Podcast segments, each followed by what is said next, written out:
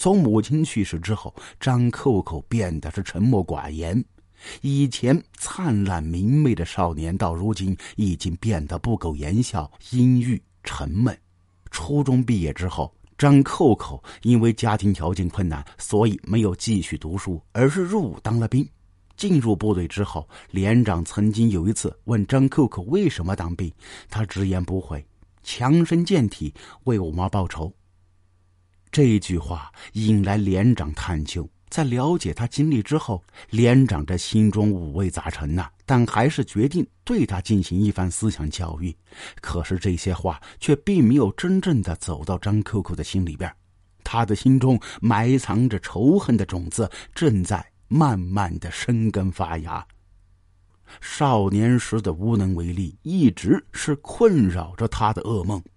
无数次从梦中醒来，他总是能梦到自己的母亲被人开膛破肚，自己却无能为力。张扣扣恨王子新一家人，也恨年少软弱可欺的自己。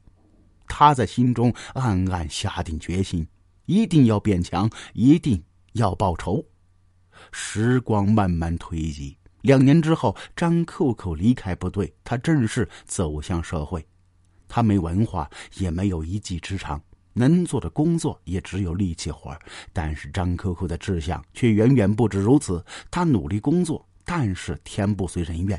他两次创业都被传销组织欺骗，最后导致血本无归。兜兜转转，还是得靠下苦力赚钱。每一次在精疲力竭的时候，张扣扣都会空洞的想的：要是妈妈还在就好了。那我们家现在的日子一定不是这个样。过了许多年，在乡亲们的脑海里已经忘了这事儿。可是张家日子却越过越艰难。张扣扣每年回家都能看到邻居一家越过越好，平地起高楼，也换上新车，甚至于七年之后出狱的王振军都在父亲和哥哥帮助下找到一份好工作，而他们家呢？如此举步维艰，越是这样的落差，越是让他心中仇恨越来越深。凭什么呀？凭什么他们在杀人以后却能安然无恙？这不公平！二零一七年，张扣扣由于做生意到了阿根廷，生活了一段时间。也就是在这儿，他目睹了一场凶杀案，一个外国人手里边拿着刀，把那些白天欺负他的人一一杀死。目光非常狠辣，血腥味蔓延。张扣扣却愣住了。如此场景彻底唤醒他童年的阴影带来的仇恨。张扣扣紧握拳头，然后又松开。他曾经想要活下去的动力就是报仇，替母亲报仇。浑浑噩噩这么多年，也到时候了。一七年这一年年末，张扣扣像往年一样回家过年，但是这一次不一样的是，他把自己的所有积蓄都拿了回家，交给张福如。爸，这些钱你留着养老。看着三十大几的儿子突然做出如此举动，张福如很是疑惑，但他也没多想，只是有些委婉的提起另一桩心事：“扣扣啊。”你今年在外头有没有遇到合适的姑娘啊？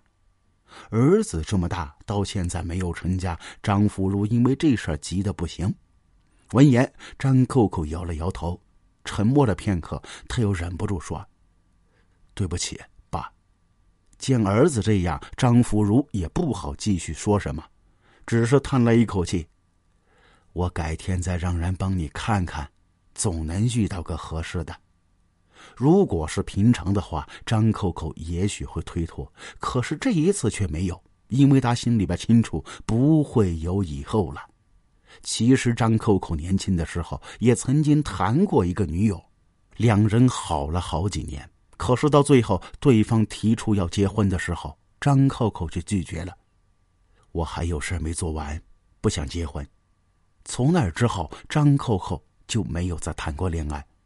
二零一八年二月十五号这一天，按照农历来说也是除夕，是团圆的日子，也是张扣扣决定要报仇的日子。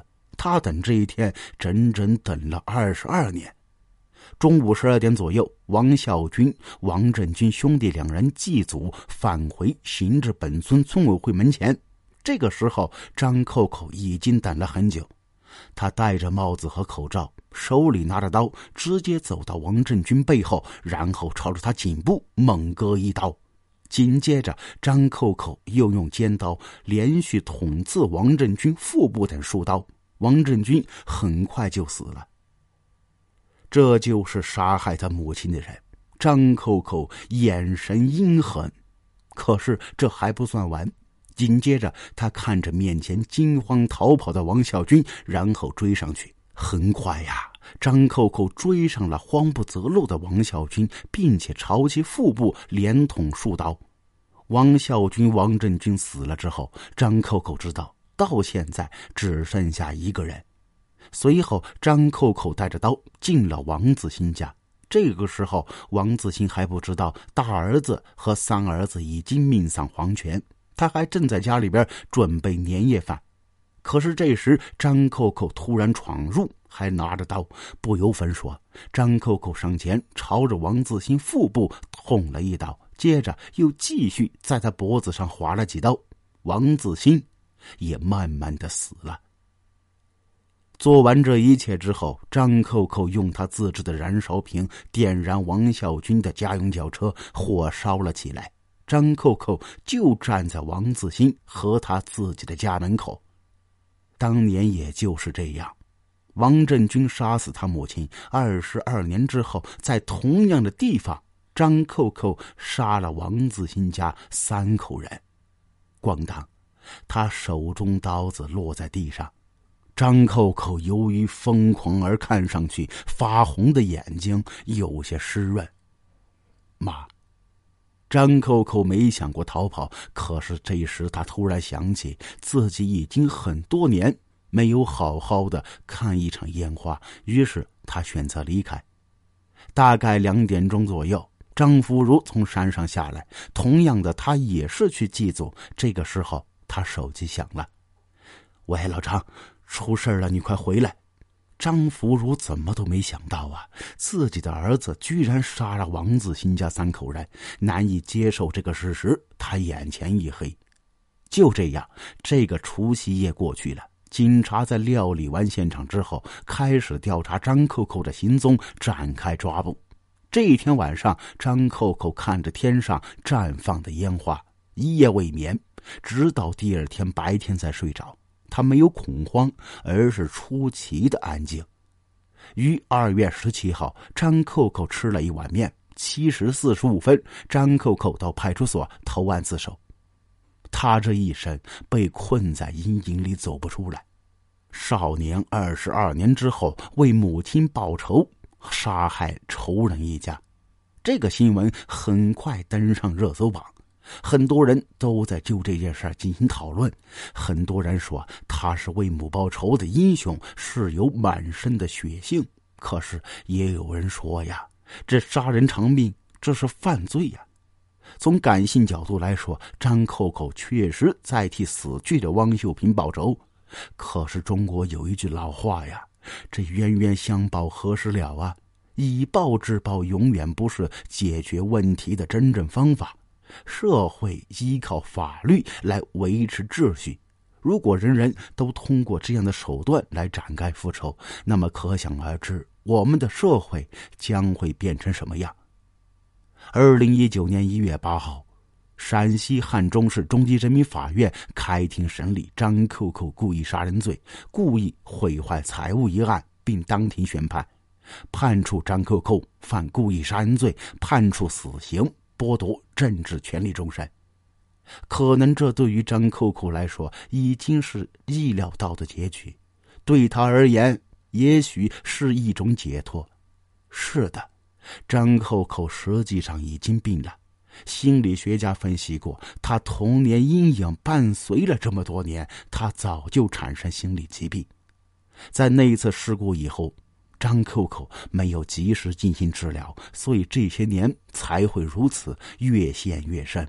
法律是不容挑战的，张扣扣为母亲报仇，不管这是对还是错，他始终都是用错了方法，如此就应该受到法律的制裁。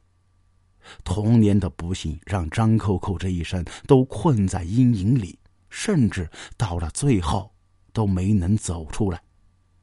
好了，这起案件就说到这儿了，感谢您的收听。如果有什么看法，可在评论区留言，我们一起探讨。谢谢。